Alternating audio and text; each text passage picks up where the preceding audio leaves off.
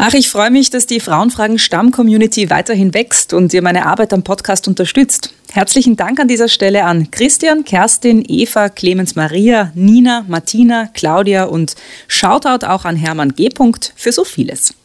Wer auch meint, dass es eigentlich komisch ist, dass Podcasts gratis sind bzw. werbefinanziert, kann fürs Hören gerne den Betrag zahlen, den er oder sie möchte. Wie das geht, steht in den Shownotes zu dieser Folge. Apropos, in Bezug auf diese Folge möchte ich auch noch Antonia Baumgartner danken, die dieses Mal die Fotos gemacht hat und das Gespräch mit ihrer Anwesenheit unterstützt hat. Und jetzt geht's auch schon los.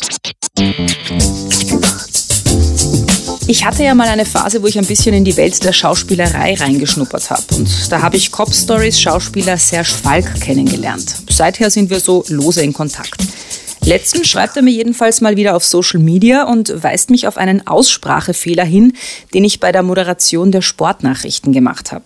Ich habe mich gefreut, weil es ganz offensichtlich einfach ein Fehler war. Aber dann habe ich weitergedacht. Ist das jetzt ein klassischer Fall von Mansplaining, also der Erklärung eines Mannes, der automatisch davon ausgeht, dass er mehr über den Gesprächsgegenstand weiß als die meist weibliche Person? Oder können Männer Frauen nicht auch einfach mal so die Welt erklären, ohne dass ihnen gleich mal was Negatives unterstellt wird? Grundsätzlich ist es ja so, dass ich, wenn ich so etwas sage, traue ich ja jemandem etwas zu, dass er damit umgehen kann. Und ich habe dir auch gesagt, bitte take it or leave it. Ich habe dir auch geschrieben, es ist, ich wollte dir das sagen, was du damit machst, ist eine Sache. Oh Mann, was für Fragen. Frauenfragen, der Podcast mit mir, Marila. Heute mit Serge Falk. Hallo und herzlich willkommen zu einer neuen Ausgabe von Frauenfragen. Hallo Serge. Hallo. Ich bin ja heute bei dir zu Hause zu Gast. Wir sitzen in deinem Wohnzimmer in einem Haus am Stadtrand von Wien, sehr im Grünen. Ich habe aber wie immer mein klassisches Frauenfragen-Setting mitgebracht. Es ist äh, früher Nachmittag, man kann dann vielleicht schon ein Glas trinken. Ich habe, weil es leichter ist zu transportieren, einen frauentypischen Prosecco in der Dose, einen Frauenglücktee und das genderneutrale Wasser gibt es von dir. Was würdest du denn jetzt nehmen? Ich nehme immer Wasser. Trinkst du Prosecco eigentlich? Hm.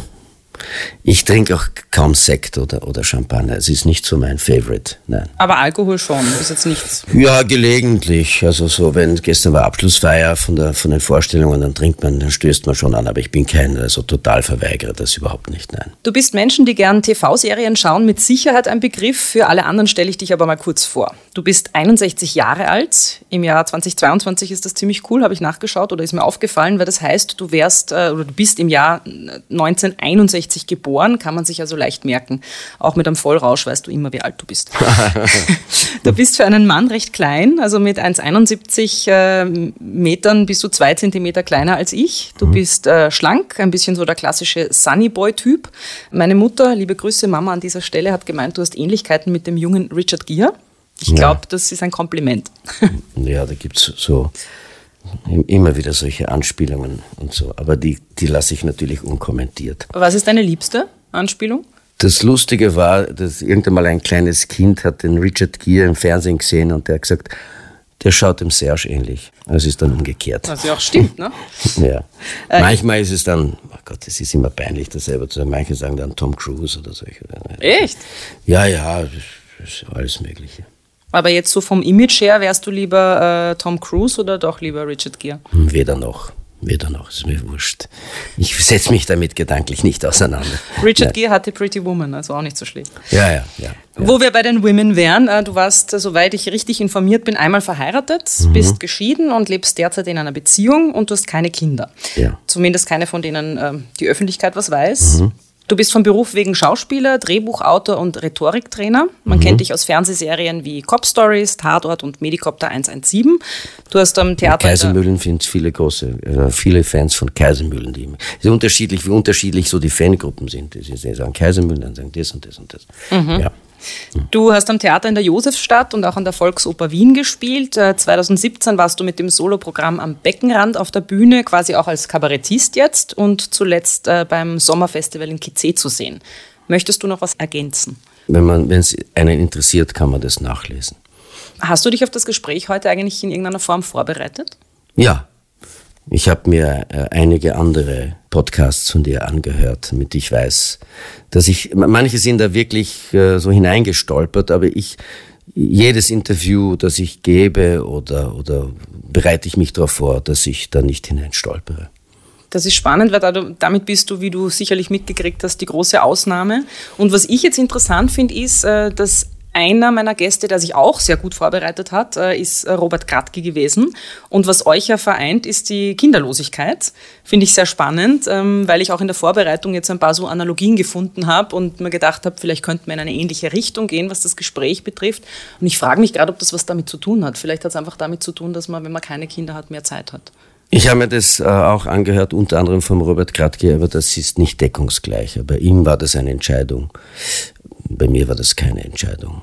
Und mehr möchte ich dazu nicht sagen. Darüber ja. werden wir vielleicht noch, äh, wenn es sich ergibt, später sprechen. Zuerst ja. erkläre ich dir auch, wenn du es weißt, aber gibt ja immer neue Hörerinnen und Hörer, ähm, mhm. wie der Frauenfragen-Podcast funktioniert. Es gibt Spielregeln, also das heißt, du musst bitte meine Fragen beantworten, aber kriegst dafür drei Joker.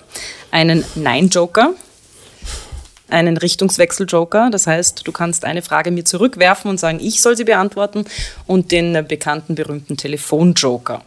Du kannst die Karten jederzeit einsetzen. Wenn du völlig ohne Joker auskommst, äh, dann gibt es am Schluss einen ganz tollen Preis. Auf den verzichte ich. Okay, das heißt, die Joker kommen heute zum Einsatz. Brauche ich gar nicht dran erinnern. Ich weiß, ich glaube, dass zu wenige Joker da sind. Aber gut, werden wir ja, schauen ich bin mal. gespannt. Ja.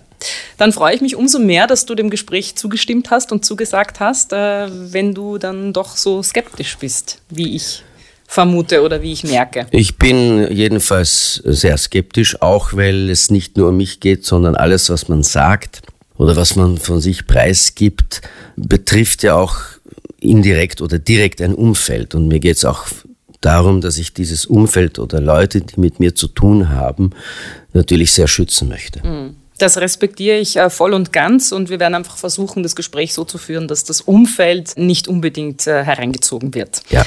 Jetzt legen wir aber mal los. Ja. Ich stelle dir Fragen, die Frauen genau so gestellt worden sind, äh, beziehungsweise immer wieder gestellt werden. Am besten geht das am roten Teppich, weil dort tummeln sich diese Frauenfragen besonders gerne. Und den roten Teppich kennst du von diversen Veranstaltungen als Schauspieler natürlich auch. Am roten Teppich. Der Klassiker. Welchen Designer trägst du? Ich muss kurz beschreiben, was du anhast. Kurze, äh, hellblaue Short, also Shorts sind immer kurz, Hosen. Bermudas sind das, glaube ich, oder so. Über, übers Knie oder was? Keine Ahnung. Kurze Hosen jedenfalls. Ja. Äh, ein weißes Leinenhemd ja. und Schlapfen. Schlapfen. Ja, welchen Designer trägst du? Keine Ahnung interessiert mich die Bohne. Wirklich, es interessiert mich die Bohne. Was Einkaufen gehen ist für mich Stress. Ich mag es nicht. Es ist, es ist, es ist, früher auch beim, also Schauspieler geht man ja oft Kostüme aussuchen oder vor Dreharbeiten wird dann eingekauft und so. Und früher war mir das noch wichtig und jetzt, wenn der Regisseur oder Regisseurin will, dass ich das oder jenes trage, dann wird das nicht wirklich Einfluss haben auf, auf, auf, auf mein Spiel und ich muss ja auch ihre oder seine Kreativität zulassen, so wie er die Rolle sieht. Wenn es nicht wirklich ganz, ganz konträr ist, und das ist ja selten, weil man spricht ja über eine Rolle oder wie man eine Rolle sieht, äh, dann, dann, dann gibt es da keine Diskussionen und ich ziehe das an, was sie wollen. Wie kommst du denn dann zu deiner Kleidung, wenn du so ungern Kleidung einkaufen gehst? Wie das auch ein Kollege schon gesagt hat, oft ist es ja so, dass man dann bei Dreharbeiten, dass dann die, die können das ja nicht alles horten, ja, was ja gekauft wird. Und man kann das ja dann um, um 50 Prozent abkaufen, weil was, was machen die dann damit? Oder, oder mit meiner Lebensgefährtin, ich habe ja auch eine, eine Farbenschwäche, ich habe eine rot-grün Farbenschwäche. Das heißt, ich bin diesbezüglich sehr unsicher. Und, und ich sehe gewisse Farben dann, wenn es bei elektrischem Licht ist, nicht so genau wie bei Tageslicht. Und deshalb ist es mir sehr recht, wenn Leute das für mich entscheiden. Mhm.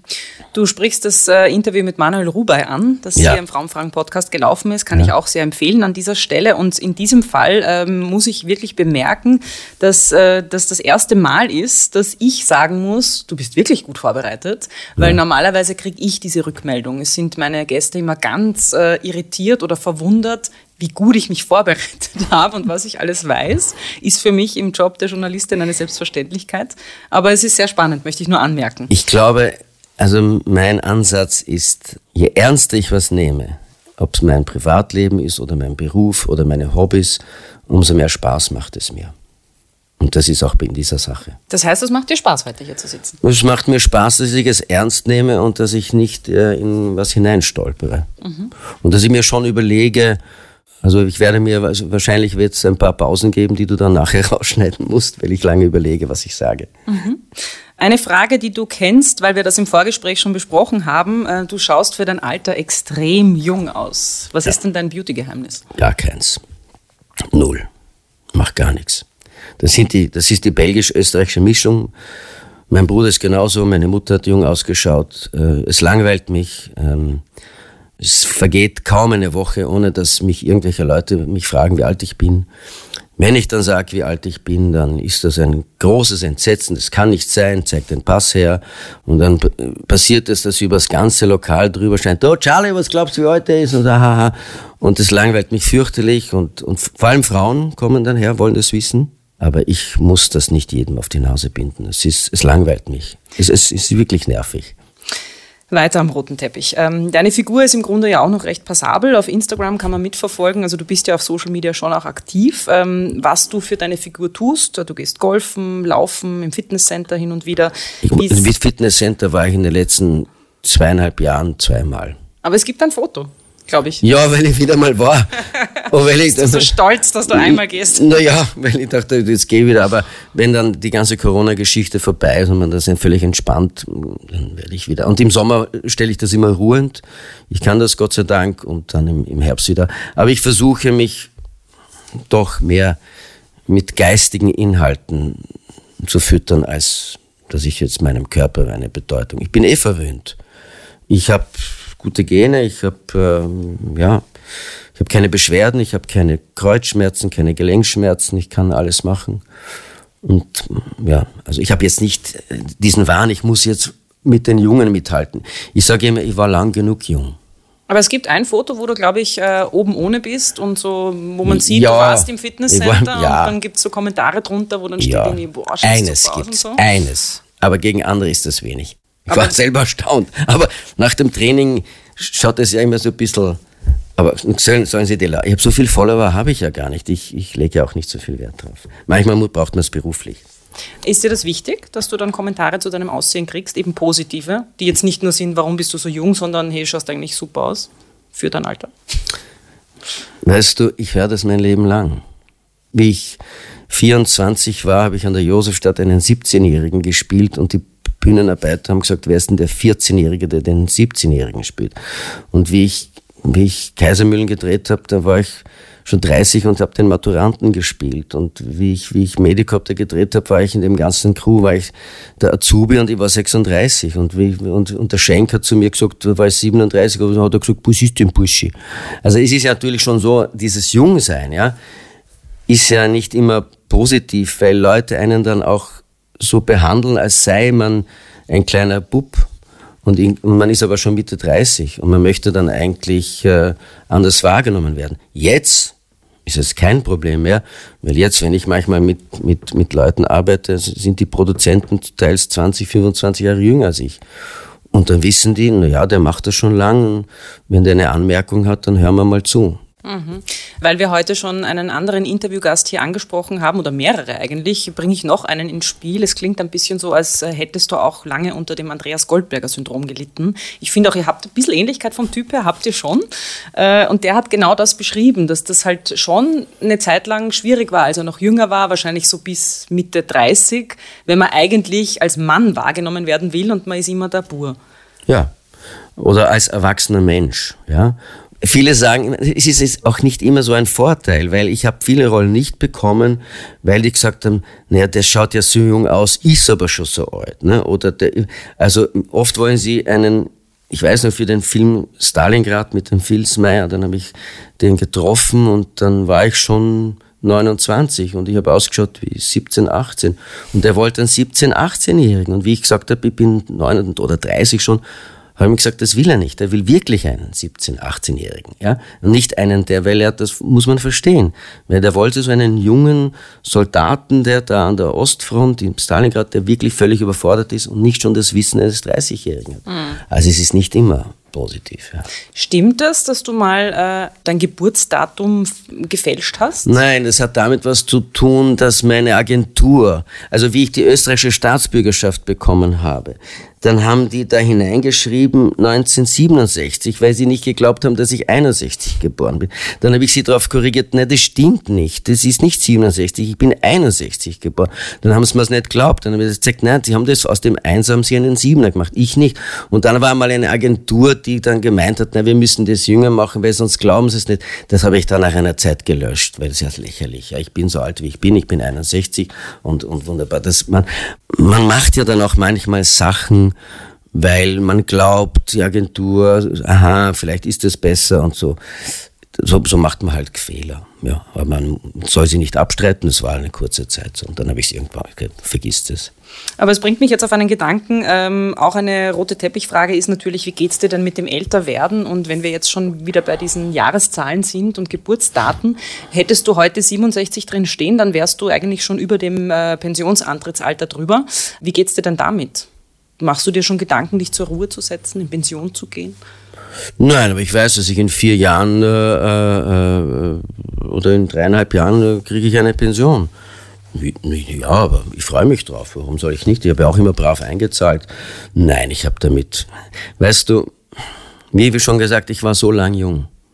Und der Steiner hat einmal gesagt, jetzt kriegt er endlich ein Gesicht. Also das hat er schon vor 15 Jahren gesagt. Ne? Und, und es ist ja auch so, ich kriege ja hin und wieder, wenn ich im Ausland drehe, oder in Holland oder Belgien oder in Frankreich, also dann kriege ich ja ganz andere Rollen als hier, weil ich ja dort nicht diesen Vor, diese Vorgeschichte des ehemaligen Sonny Boys habe. Bei Frauen ist es ja eher umgekehrt in der Schauspielerei. Da bist du ja mit 40 eigentlich schon, äh, gehörst schon zum alten Eisen und nicht mehr. Nicht mehr wirklich. Nein, nicht naja, mehr. es gibt schon Untersuchungen, auch im deutschen Fernsehen in den letzten Jahren. Es ähm, ändert sich, Gott Die Maria Dank. Furtwängler hat das gemacht und ja. hat wirklich untersucht, in welchen Rollen Frauen zu finden sind. Ja, aber und es ändert sich, Gott sei Dank. Es ändert sich. Hast du das Gefühl? Ja, natürlich. Es ändert sich. Also, es ist ja, schau dir unsere Serienlandschaft an. Schau dir die ganzen Krimi-Formate an. Wo sind die Hauptrollen? Also die Vorstadtweiber zum Beispiel. Oder das nächste, was kommt, die Bister oder, oder Schnell ermittelt oder äh, Sokolins oder äh, schau dir die an, wo sind die Hauptrollen? Und das ist eine Gegenreaktion. Es ist äh, äh, auch vier Frauen und ein Todesfall. Das ist, schau es dir an. Also zu behaupten, dass es weniger Rollen gibt, Gott, es ändert sich, das ist eine Reaktion. Beim Fernsehen ist ja so, dass trotzdem immer noch sagt man, ist auch eine Untersuchung, kann ich jetzt nicht belegen, das kann ich nur vom Hören sagen, dass trotzdem immer noch mehr Frauen fernschauen als Männer. Männer schauen halt lieber gern Sport, weil sie hierarchisch strukturiert sind. Sie wollen Sieger und Verlierer sein. Und deshalb sagt das Fernsehen natürlich, ja, das ist unser Publikum. Und deshalb ähm, richten wir uns danach aus. Ist das eine Art Kritik? Kritik ist das nicht. Aber das Problem ist, dass dieser Beruf so schwer oder gar nicht messbar ist. Sport ist messbar. Und bei anderen Sachen ist es, ist es Geschmack. Ich weiß nur, und das ist vielleicht etwas polemisch, dass es immer heißt, ja, wenn Drehbücher, wie kommen die Frauen weg? Werden die Frauen gut dargestellt? Auch in der Werbung, wer sind die Blöden, sind die Männer. Also es hat angefangen mit Herbert trinkt das. Ja? Das ist ein Volltrottel, den müsste man ja eigentlich notschlachten. Ja? Mhm. Und, und die Frauen werden hingestellt, wir checken das. Und so wird das auch auch gemacht. Auch in den letzten Serien werden immer so eigentlich die Frauen als Checkerinnen hingestellt und die Mann, Männer, die eigentlich so ein bisschen tollpatschig so durch die, durch die Landschaft gehen und die Frauen erklären einem dann, wie es eigentlich geht. Und irgendwann mal fangen an, die Frauen zu glauben, das sei wirklich so. Aber es ist, man muss da schon ein bisschen auch auch, auch kritischer sehen. Aber ich höre da ein bisschen eine Tendenz heraus, die du wahrnimmst, dass es äh, von, ich sage es jetzt auch übertrieben, äh, von einer Übermacht der Männer und Bevorzugung der Männer in unserer patriarchalen Gesellschaft ins Gegenteil übergeht, nämlich in eine Übermacht der Frauen. Nein, es ist eine gesunde Reaktion. Es ist eine, eine, eine, eine Reaktion, die, weil natürlich das früher so war, und ich habe das noch recherchiert, es war ja furchtbar, ja bis, glaube ich, 1958 äh, oder 59 musste ein Mann unterschreiben, dass eine Frau arbeiten geht. Nein, nein, das war bis in die 70er Jahre so. Nein, das war die zweite Familie, das war Ja, die Familienrechtsreform. Ja, um, umso schlimmer, umso schlimmer. Und Gott sei Dank entfernen wir uns davon. Und man hat ja ein, ein gewisses Gerechtigkeitsempfinden, dass man sagt, es ist ungerecht, dass die Frau fragen muss, darf ich, oder fragen musste, darf ich arbeiten gehen? Und Gott sei Dank haben, sind diese Rechte stärker geworden. Aber man, man, man muss dann schon auch manchmal fragen, gerade auch in einem Beruf, wo man das so schwer bewerten kann, ja, das sind, das sind ganz normale Tendenzen. Und das ist eine, eine gesunde, gesunde Gegenreaktion. Äh, Ich glaube, worauf wir uns äh, oder worauf die meisten Hörerinnen und Hörer sich einigen können, ist eben die einfach ein Faktum. Auch in der Schauspielerei und in, in, in der Kunst war es eben lange Zeit so, dass Männer das Sagen hatten, dass die vorgegeben haben, dass die einfach in der Mehrzahl waren. Das ändert sich jetzt schön langsam. Äh, Ich finde es aber spannend, dass du dann so Themen einbringst, wo man dann oft nicht so gern draufschauen will, nämlich so wie, wie werden denn Männer eigentlich dargestellt in Serien oder in Filmen? Und äh, das, was du beschreibst mit Väter sind dann oft die Tollpatschigen oder die checken es nicht so recht und so. Äh, ich weiß nicht, ob du die Kinderserie Pepper Woods kennst. Nein, leider nicht. Das hat mein Mann nämlich letztens Mhm. angemerkt, dass ihn das total stört, dass unsere Kinder das schauen, weil der Papa ist einfach immer der Depp. Ja. Und die Kinder sagen es sogar. Ja. Na, der Papa ist ja ein Blödmann, der Papa ist ja blöd und Ja. so. Und er hat gesagt, was lernen die da für ein. Männerbild? Dass die Männer immer die Trotteln sind. Also die Frage ist, wie geht man damit um und äh, wie können wir uns als Gesellschaft sensibilisieren, dass auch die Männerrolle in Filmen, in Geschichten durchaus sensibel anzu anzugehen ist. Ich glaube, dass das auch das, was ich auch versuche oder so, ist, dass man sich immer fragen muss, bei jeder Rolle, die man spielt, wovor hat diese Figur am meisten Angst? Was ist sein Stress oder ihr Stress? Und nicht, was will ich jetzt unbedingt bewirken, sondern wo habe ich das Potenzial, dass ich empathisch mitleben kann mit beiden Figuren. Und das muss, muss plausibel sein und das darf nicht tendenziös sein. Weil wenn man tendenziös ist, dann unterschätzt man das Publikum und ist immer der versteckte Zeigefinger dabei. Du hast das jetzt so zu verstehen. Und wenn man aber das Pub dem Publikum etwas zutraut und wenn man dem Publikum, das Publikum eher überschätzt, dann wird sich das Publikum das schon selber auch äh, herausholen, anstatt dass wir eigentlich immer etwas damit bewirken wollen. Ja? Jetzt ist die Filmlandschaft das eine. Wie nimmst du denn die Rolle der Männer in der Gesellschaft wahr?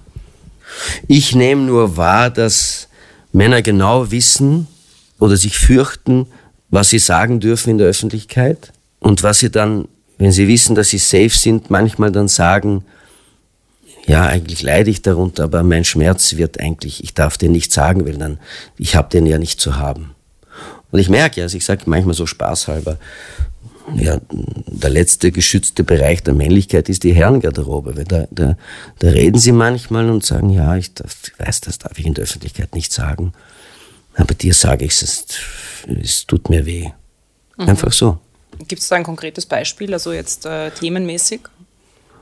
Wenn man zum Beispiel jetzt in die Ukraine schaut, ja, und man bedauert diese Leute dort, und man bedauert die Mütter und die Kinder und die Frauen, die flüchten müssen, aber die Männer, die sich von ihren Frauen und Kindern verabschieden müssen, wenn sie nicht mehr als drei Kinder haben. Also über diesen Schmerz, das sieht man ja, wie die sich verabschieden von ihren Frauen und Kindern. Das äh, ist ein, muss ein unglaublicher Schmerz sein. Für, natürlich für die Fra- Frau und die Kinder, die Angst haben um das Leben des, des Mannes und das, der Familie, dass die auseinanderbricht und so.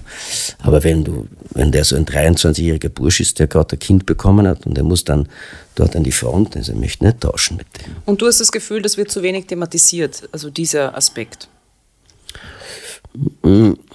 Weißt du, es ist, ähm, na, ich werde es jetzt nicht sagen, weil sonst kriege ich wieder einen Shitstorm. Du kannst einen Joker einsetzen. Na, na ja, ich, na, ja, ja, na, ich, ich, ich sag's nicht. Es ist einfach, ich habe eh schon genug gesagt. Es ist einfach so, dass man mir auch schon mal in einer Situation gesagt hatte, naja, du bist ja ein Mann. Du musst es, du kannst dich ja wehren. Ja, okay. Also die Frage ist, will ich mich wehren? Das hat eine Frau zu mir gesagt. Mehr sage ich dazu nicht. Mhm. Gut, man kann sich jetzt ungefähr vorstellen, worum es geht bei der Thematik vielleicht. Ähm, war ja auch in der Filmbranche in den letzten Jahren, äh, ist sehr viel geredet worden über so ähm, Übergriffe und die MeToo-Debatte ist auch in Österreich jetzt im Sommer erst wieder hochgekommen. Trotzdem möchte ich noch mal ganz kurz da dran bleiben, nämlich dass äh, es auf mich so wirkt, dass du das Gefühl hast, dass die Männerseite oft zu wenig beleuchtet wird oder dass es auf dieser Seite eben auch so große Emotionen gibt, die nicht nur positiv sind. Es ist wie gesagt, es ist eine, eine, eine Gegenreaktion. Es war natürlich, äh, ich weiß auch von meiner Mutter, dass viele Schmerzen dieser Generation nicht wahrgenommen wurden. Auch bei meiner Mutter. Und wie die darunter gelitten hat und äh, versucht hat, Auswegsstrategien zu finden. Und das ist eine ganz, ganz gute Reaktion, dass das gehört wird, dass das gesagt wird. Weil das wurde lange Zeit äh, natürlich nicht ernst genommen, wie Frauen, die, die, die zur Polizei gegangen sind, weil sie vergewaltigt wurden und sie wurden belächelt. Das geht natürlich, Gott sei Dank ist das vorbei. Und da ist natürlich ein wunderbarer Prozess, äh, den man ja nur. Ich bin zum Beispiel ein großer Anhänger von den Frauen in der, National, in der Bundeshymne. Ja? Mhm. Das ist ein Symbol. Ja, das ist ein Symbol.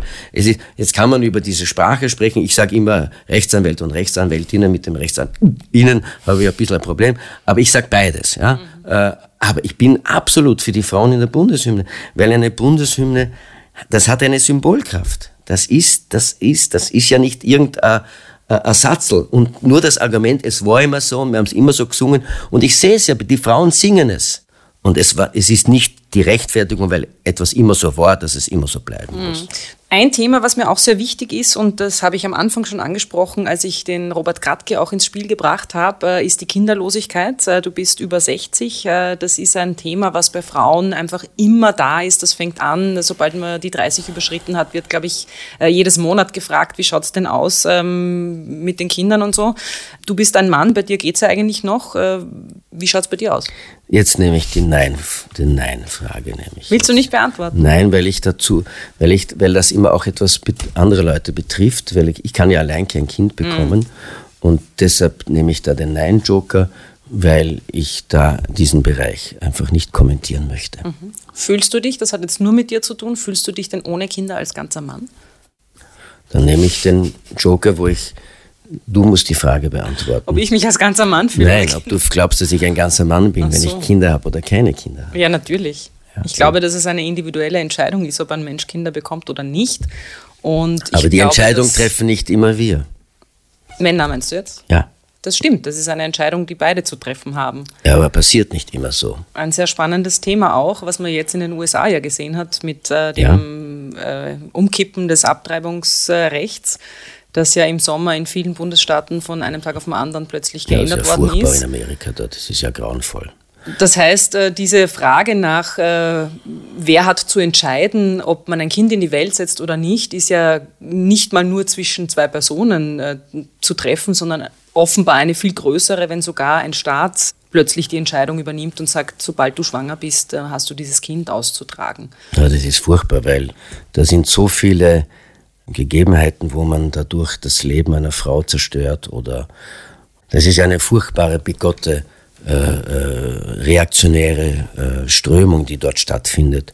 Es ist ja ein großer Aufschrei durch die ganze Welt gegangen, als das passiert ist äh, mit ähm, mit dem Abtreibungsrecht in Amerika. Was ich ein bisschen vermisst habe, war der Aufschrei der Männer, die ja eben auch davon betroffen sind, egal ob sie als äh, Partner oder auch als Väter zum Beispiel von Töchtern äh, damit zu tun haben. Nein, der Biden hat sich schon auch wirklich da äh, sofort gesagt, das ist ein, ein, ein Rückschritt und, und es ist eine Schande für das Land und so. Also ich glaube schon auch, dass die, die, die Chuck Schumer oder, oder, oder diese Demokraten, aber das sind halt, äh, das ist halt auch ein, äh, wie soll ich sagen, man, man, man hat in diesem, in diesem Riesenland natürlich, ach Gott, die, das, das menschliche Hirn ist ja so leicht äh, manipulierbar. Das hat die Geschichte gezeigt. Und wenn immer noch 30 oder 40 Prozent glauben, dass die Wahlen getürkt waren in Amerika, was will man dann da? Ich meine jetzt aber gar nicht Amerika, sondern ich meine jetzt generell der Aufschrei auf der ganzen Welt, äh, der ja ähm, bei ja. Aktivistinnengruppen stattgefunden hat. Und da habe ich einfach auch die Männer vermisst. Es sind bei dieser Thematik dann doch immer die Frauen, die auf die Straße gehen, die sich aktiv lautstark dafür einsetzen und ihr Wort erheben. Und da fehlt mir einfach die Männerperspektive ein bisschen, die ja wenn wir es jetzt wieder runterbrechen auf ähm, die Entscheidung, kriege ich ein Kind ja oder nein in einer Partnerschaft oder nach einem sexuellen Akt, dann denke ich mir, okay, wenn die Männer mitreden wollen, müssen sie da aber auch mitreden.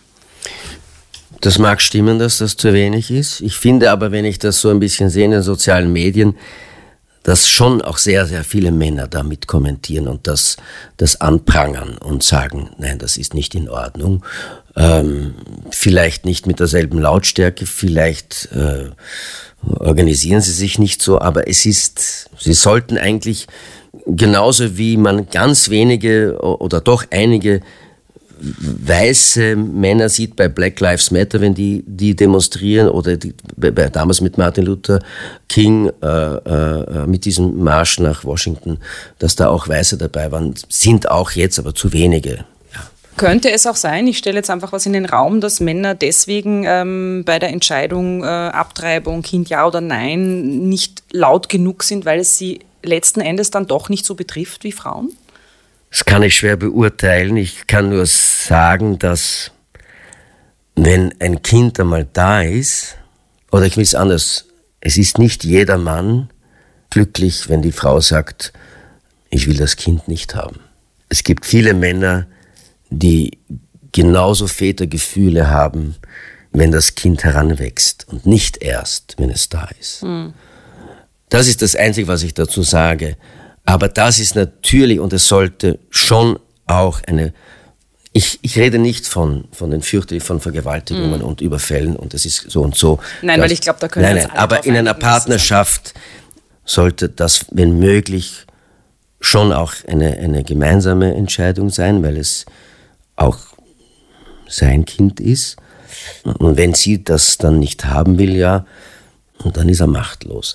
Und es gibt Literatur, für Frauen, die später mal unter der Tatsache, dass sie entweder das Kind verloren haben oder es nicht haben wollten, gibt es sehr viel Literatur darüber.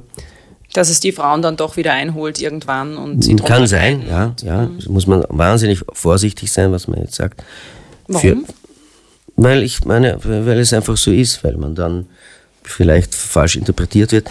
Aber für die Männer die vielleicht das Kind hätten haben wollen, die nicht gefragt wurden. Darüber gibt es keine Literatur, habe ich recherchiert. Mhm. Das ist ein, ein Schmerz, der nicht wahrgenommen wird. Sprichst du aus persönlicher Erfahrung? Nächste Frage. okay.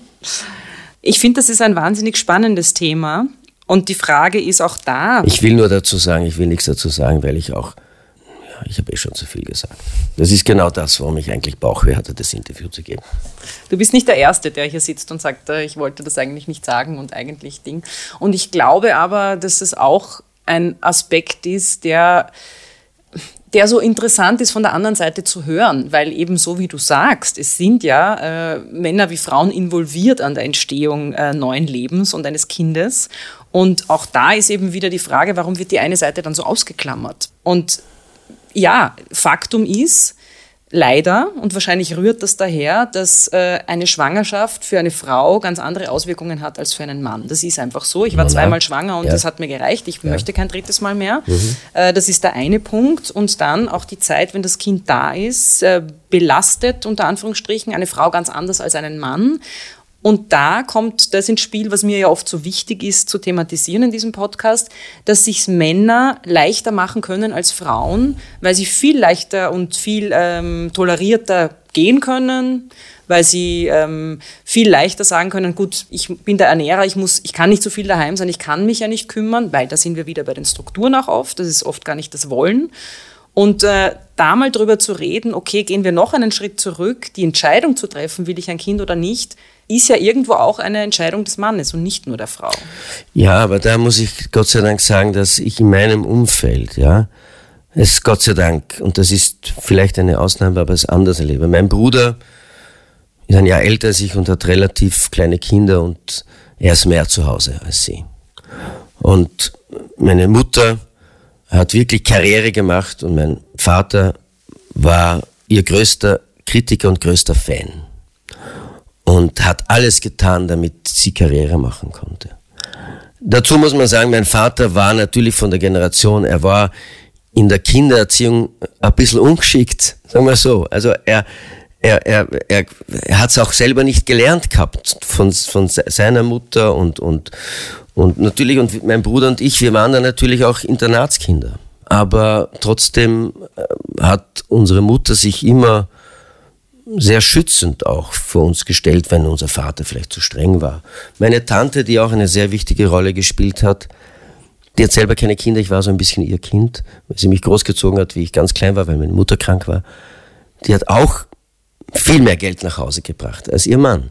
Also es war eigentlich bei uns waren so ganz, also ich habe es Gott sei Dank ganz anders erlebt. Das heißt, du bist von, äh, ich mag dieses Wort nicht, aber es gibt ja oft den Ausdruck starke Frau. Das heißt, du bist von sehr starken Frauen, sprich Frauen, die einfach selbstständig waren, sich um sich selber auch gekümmert haben, äh, gearbeitet haben, gewusst ja. haben, was sie wollen und ja. so, von, von diesen geprägt worden. Ja, die, die sich auch vor allem nichts haben gefallen lassen. Die sich auf die, die genau gesagt hat, pass auf, ja, also äh, über mich kannst du nicht drüber fahren. Also sehr lieb, man kann das auch sehr lieb sagen, ja, man muss mhm. ja nicht gleich drohen, aber wirklich so, äh, die konnten sich auf die Hinterfüße stellen. Und dann weiß ein Mann ganz genau, jetzt äh, kann ich mir entweder blöd stellen oder, oder nicht. Aber, aber trotzdem, äh, wie, wie sie das dann geklärt haben, wie sie dann das aufgeteilt haben, auch meine Tante und mein Onkel, da hat es nie Friktionen gegeben, weil, weil jeder gewusst hat und die haben sich geeinigt gehabt. Und Vielleicht kommt irgendwann mal die Frage, welche Frau ich bewundere, weil das kommt immer auch. Die kommt am Schluss, genau. Das weiß ich. Ja. Aber du kannst gerne, also nein, nein, dass, nein, das kommt dann. Deine Tante und deine Mutter in Nein, es ist dann noch eine andere Frau auch. Schätzt, auch eine andere Frau. Das habe ich schon rausgehört. Ich versuche mir ja die Dinge auch schon noch immer zu erklären, beziehungsweise bin sehr überzeugt davon, dass unsere Einstellungen und wie wir werden ganz viel mit unserer Kindheit auch zu tun hat und äh, mit unserem Umfeld, das uns prägt. Und äh, jetzt hatte ich so den Gedanken, weil das ein paar Mal in unserem Gespräch durchgeklungen ist, dass du da schon recht sensibel bist auf, ich nenne es jetzt Männerthemen oder die Seite der Männer, die vielleicht zu kurz kommt oder zu wenig thematisiert wird, auch emotional, dass das vielleicht daher rührt, dass du eben so ähm, andere Frauenfiguren in deinem Leben hattest. Und Was für welche hatte ich denn? Na, eben nicht die Opfer. Ach so, ja, nicht ja. die, die abhängig sind vom Mann und ja. nicht die, die äh, arm so. sind und so. Naja, nein, also ich glaube. Dass ja, vielleicht deshalb diese Seite bei dir stärker ausgeprägt ja, ist. Ja, ja. Ja, oder auch den, den Zugang zu meiner eigenen Sensibilität zuzulassen und, oder zu meiner eigenen Verletzbarkeit zuzulassen und die ja für einen Künstler, dass man oft etwas, was einen betrifft, diese Sensibilität oder wo man verletzt werden kann. Es ist ja immer so, diese, diese Sensibilität der Männer wird oft nicht zugelassen oder nicht anerkannt oder wird. Dabei muss man wissen, dass mehr Männer Selbstmord begehen als Frauen. Mhm. Man muss wissen, dass mehr Männer versandeln und im Leben nicht zurande kommen als Frauen. Und, und ich weiß es auch, äh, wenn, wenn einmal der Partner stirbt, können Frauen, gehen Frauen viel besser damit um als Männer. Männer die, die mein Vater, wenn, mein, wenn meine Mutter vor ihm gestorben wäre, der wäre nicht lebensfähig gewesen. Das, das heißt, es gibt eine ganz, ganz große Verletzbarkeit. Es ist eine ganz, ganz große Verletzbarkeit, wo ich merke, dass die Männer dann sagen, naja, ich darf es ja nicht sagen, weil ich habe das nicht recht, ich habe nicht das Recht, das zu sagen. Und ich als Künstler habe natürlich Gott sei Dank die Möglichkeit, das zu verbrämen und zu verwursten in, in, in Programmen oder in Liedern oder, oder, und dann ist das, hat das ja einen therapeutischen Effekt. Kannst du als Schauspieler eigentlich äh, die Emotionen, die du vielleicht im Stereotyp des Mannes in der, im Alltag nicht ausleben kannst, dann vielleicht mehr ausleben? Also diesen Beruf zu wählen, um sich selber zu verwirklichen, ist ein Blödsinn. Ja, also um zu sagen, ich will eine andere Seite mit kennenlernen und bla bla bla. Oder ich habe eine Seite in mir entdeckt und so, so, so Schmarrn. Weil man ja nie, auch, man ja auch nie 100% eintaucht, weil man ja immer sozusagen, wo ist das Licht, wo ist der Kollege, wo, wo ist, wo, man hat ja immer auch ein zusätzliches Auge. Man taucht ja da nicht zu 100% ein. Das ist ja Schmarrn. Mhm. Jetzt bist du zwar kinderlos, aber äh, mir ist es ein großes Anliegen, eben in diesen Gesprächen auch herauszufinden, wie können wir denn als Gesellschaft äh, Strukturen schaffen, dass Männer und Frauen gut als Eltern auch leben können. Und du hast vorhin gesagt, äh, deine Eltern waren beide sehr erfolgreich und berufstätig und du und dein Bruder, ihr wart im Internat und das hat jetzt auch, wenn ich es richtig interpretiert habe, jetzt durchgeklungen. Das war auch nicht immer einfach. Ja, war ein bisschen Schlüsselkinder, ja. Genau. Ähm, ich habe dann am Wochenende, wenn ich heimgekommen bin, habe ich gekocht. Ja, ich habe das Essen gemacht. Ja. Also hast du es wenigstens gelernt? Ja, ich tue auch bügeln. Ich tue wahnsinnig gern bügeln. Ich mache auch den Haus. Das, das ist eine Ergotherapie, bügeln. Nein, aber hast du, du bist jetzt nicht gezwungen, aufgrund deines Alltags darüber nachdenken zu müssen, aber hast du eine Idee, wie man das hinkriegen könnte als Gesellschaft, dass Kinder ich nenne jetzt dieses Wort, was da oft verwendet wird, behütet aufwachsen können und die Eltern aber trotzdem voll berufstätig sein können und auch ihren Leidenschaften nachgehen können. Ich glaube, es, es muss auch gerade bei uns in der Filmwelt, muss es mehr Strategien oder Mechanismen geben, dass eine junge Mutter durch zusätzliche Betreuung, das ist ein kleines Budget, das kostet kein Eckhaus, dass sie trotzdem in diesem Beruf weiter tätig sein kann. Ja? Dass zum Beispiel sie führt Regie und dass man halt diese Zeiten, sei es Stillzeit, Stillzeiten oder was auch immer, dass die halt eingeplant sind, dass diese Frau nicht das Gefühl hat, das muss sie selber entscheiden, wie lange sie bei dem Kind sein möchte.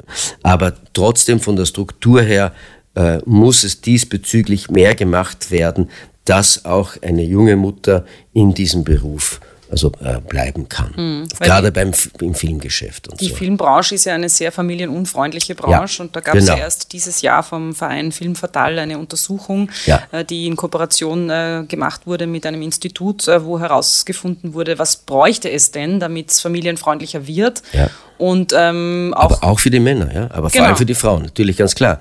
Aber auch, ich kenne einen, einen guten Freund, einen Produzent, der sagt, naja, ich habe so einen familienunfreundlichen Beruf ausgeübt, dass, dass ich gewusst habe, ich kann diese Verantwortung nicht übernehmen. Und es geht ja immer auch all diesen Sachen, äh, wie stehe ich zu meiner eigenen Verantwortlichkeit? Und vielleicht ist es unter Anführungszeichen leichter für einen Mann, wenn ein Kind ist, aber dass, er, dass man nicht ihm eigentlich sagt, du Freund, du hast da ein Kind, also kümmere dich drum und putzt dich nicht ab. Also so leicht ist es nicht. Und da kann man nicht sagen, das ist kein, du bist kein toller Hecht, wenn du sagst, ja, und die Frau macht es und du gehst, machst, ja, ich, ich sorge für das Geld, dass es nach Hause kommt. Das ist Gott sei Dank, da wird schon gesagt, der Freund, so geht's nicht. Hast du das Gefühl, dass sich da was ändert jetzt bei jüngeren Kollegen? Auch unter den Kollegen, wie wir, wie wir reden. Und wenn, wenn jetzt jemand sich da abputzen würde äh, und der Frau alles über, äh, überlässt, der, der ist kein toller Hecht, ne? Na, na, nein.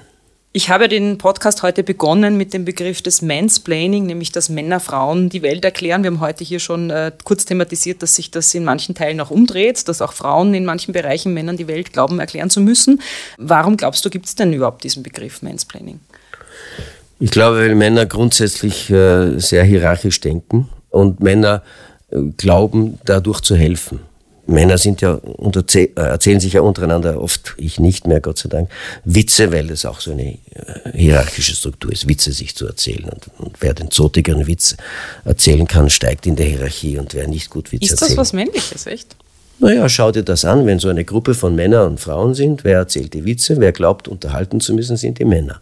Ja, es gibt ja unterschiedliche Arten und Weisen zu unterhalten. Manche glauben, sie müssen ihren Body trainieren, manche glauben, sie müssen sehr erfolgreich sein, manche müssen glauben, ein bisschen philosophisch zu sein, manche müssen tolle Künstler oder Pianisten werden oder Sänger oder Fußballer. Das, das ist ihre Art und Weise, die Frauen zu unterhalten. Mhm. Steht ja auch in Frauenzeitschriften immer drinnen. ja, aber man kann, Frauen über Frauen, man kann über Frauenzeitschriften reden, aber wer sitzt in der Redaktion von einer Frauenzeitschrift? Das sind Frauen. Ja, sind mhm. keine Männer. Also, und auch wenn man, wenn man, wenn man sagt, wir arbeiten an diesen Klischees, wer bedient die Klischees? Das sind die Redakteurinnen. Die das auch. aber, auch, ne, vor allem, ja, vor allem. Ja. Also lies mal nach, wer da in der Redaktion sitzt. Und, und, und auch wenn man jetzt spricht über Frauenbild, schau dir das mal an auf, auf, auf TikTok und auf, auf Instagram, wie sich Frauen präsentieren. Ja wie sie, wie sie da hüpfen, ja, in ihren kurzen Röckchen und was ich immer und, und sich dauernd als Sexsymbole präsentieren, ja. Dann denke ich mir, ja, aber Studio, wo, wo fangen wir an? Wenn Warum glaubst du, machen Frauen das? Weil spannend ist, das hört man ja immer nur von Seiten äh, auf Frauen bezogen. Äh, ich habe selten jemanden gehört, der sagt, na, schau dir diese Männer an, wie sie da halbnackt mit ihrem eingeölten Oberkörper rumtun und da glauben sie, sind irgendwelche Sexsymbole. Das ja, wird immer umgedreht. Ach so. Bei Frauen wird es kritisiert, nämlich auch nicht das ist nur genauso von blöd, Männern, es ist genauso blöd. sondern von Frauen vor allem. Das ist ja auch dieses Slut-Shaming, was permanent passiert. Und ich muss mich auch oft äh, an der Nase nehmen, wenn ich eben Frauen in sehr kurzen Röcken sehe, wo es einfach wirklich sehr um äh, Sexiness geht, Ja. dass ich nicht anfange, es zu verurteilen. Weil im Grunde hat ja jeder Mensch das Recht, sich so zu präsentieren, wie er oder sie das möchte. Und mir Ja. fällt aber auf, dass es vor allem bei Frauen, weil der weibliche Körper einfach immer ein Thema ist, bei Frauen dann Aber bei thematisiert einigen deiner Podcast-Interviews äh, haben viele Männer äh, äh, sich auch dauernd äh, und, und haben Angst, älter zu werden und gehen dann trainieren und weiß Gott was und glauben, sie müssen noch fit bleiben. Nein, also ich habe keine Angst vor dem Älterwerden. Ähm, ja, es ist immer Henne oder Ei. Ne? Es ist natürlich ist es so, dass ich bei dieser Sache total überfragt bin und ich noch nicht und ich nicht weiß, was ich dazu sagen soll. Und äh, sie, wir, wir, Männer präsentieren sich und, und sind die Gladiatoren, die sich in den Stadion als, als und dann sich die Trikots vom Leiberl reißen und dann gibt's das. Und das ist eine, eine, eine Reduzierung auf, auf, auf reine optische oder was ich immer oder, oder, oder ganz äh, ja, archaische, archaische Sachen, die einen immer wieder einholen, wo man ge- geglaubt hat, Klar, man ist schon viel weiter. haben wir das nicht schon hinter uns? Ist Also langweilig, ja. Ich denke mir, es geht gar nicht darum, es zu bewerten, ja, ob das Ja. jetzt gut, schlecht oder was auch immer ist. Mir fällt nur auf, dass der weibliche Körper einfach immer bewertet wird, ähm, von Männern und von Frauen. Und die Frage ist auch immer, ähm, was für Werte liegen denn darunter, wenn ich mich auf TikTok oder auf Social Media halbnackt präsentiere, um möglichst viele FollowerInnen zu generieren, ist die Frage, warum tue ich das? Weil es, weil, weil- warum die denn, weil es offensichtlich leider Gottes funktioniert. Leider Gottes. Und weil, weil sie genau wissen, wenn ich, wenn ich, wenn, wenn ich jetzt ein Foto mache mit, mit, mit einem Schiller oder mit einem Lessing in der Hand, dann werde ich wenig Follower haben. Und wenn ich aber meinen Body zeige, dann werden die primitiven Reaktionen kommen, im, und, und, und dann glaubt man, dass das das Kriterium ist. Aber mir sagt man auch, na Serge, du hast jetzt zugenommen. Ich gesagt, ja sicher, mit 61 ist nicht mehr so leicht, äh, so schlank zu sein. Aber ich war lang genug schlank. Schau, wir enden jetzt mit rote Teppichfragen, beziehungsweise mit der Antwort Ja, darauf. ja. Aber mir, es ist, ich habe ja auch die andere Seite kennengelernt. Ja, mein Regisseur, ein Regisseur hat einmal gesagt, dir ist alles passiert, wovon wir träumen. Ich sage, sei froh, dass du es nicht erlebt hast, weil es ist teils entwürdigend. Was meinst du genau? genau? Anmache, Mhm. ganz direkte Anmache. Gut, das gibt es auf beiden Seiten. Aber ich glaube, dass Männer glauben, damit angeben zu müssen, wenn sie, weil sie einfach äh, äh, mit ihren Trophäen, was ich immer, oder was ich immer, also, oder sie glauben, ja, es ist immer die Frage, ist man gerne stolz auf seinen Partner, auf seine Partnerin, ist man nicht stolz und nach welchen Kriterien ist man stolz? Nur, wie heißt, wie hat einmal ein Kollege gesagt, Schönheit vergeht, Dummheit bleibt für beide. Ja? Deshalb muss schon mehr sein als nur Schönheit, ja, weil das wird langweilig. Vielleicht noch mal ganz kurz zum Schluss. Du weißt, was jetzt kommt. Das Beste zum Schluss. Welche Frau, die du noch nicht äh, erwähnt hast, möchtest du gerne noch äh, in den Mittelpunkt rücken? Meine Großmutter, die schon lange nicht mehr lebt. Und ich habe sie gefragt, wie habt ihr das geschafft, so lange zusammen zu bleiben, du und der Opa? Und sie hat gesagt, wir haben beide viel verzichtet. Und sie hat mit einer unglaublichen Kraft diese Liebe ausgestrahlt, aber wie sie richtig gesagt hat, wir haben beide. Und, und das, ich, das werde ich nicht vergessen, wie sie das gesagt hat. Und das ist ja eigentlich das Partnerschaftliche, dass man sagt, äh, also wie kann ich mich verwirklichen, indem ich Liebe gebe? Mhm. Jeder muss vorkommen können. Jeder muss vorkommen. Und das ist für mich ein, eine sehr starke hm, Persönlichkeit. Gibt es noch eine Frau, die man aus der Öffentlichkeit kennt? Ich frage deshalb, weil auf Instagram äh, gibt es eine kleine Galerie und von deiner Großmutter, außer ja. du hast ein Foto von ihr, das ich veröffentlichen darf oder soll. Ja, es gibt so, es gibt schon so, so sehr gescheite Frauen, ja, ob das jetzt eine Ursula von der Leyen ist oder oder auch diese neue, ich weiß nicht, wie sie heißt, diese, glaube ich, meine Malteserin, die neue Präsidentin vom Europaparlament oder, oder auch, also es ist schon, schon auch, auch, auch, auch Frauen, die, die mir imponieren durch ihre Brillanz, ja. Oder das ist auch eine, vielleicht eine Corinna Milborn oder sowas, oder so, wo ich sage, nein, das ist, das ist gescheit einfach. Ja? Also ich höre raus, Intelligenz ist ja, ja wichtig. Ja, Intelligenz ist wichtig. Intelligenz ist so, ich habe es wahnsinnig gern, wenn mich jemand durchschaut. Wenn ich mich selber anlüge und, und meine Partnerin oder jemand mich durchschaut, dann, dann muss ich meistens lachen. Mhm. Ja.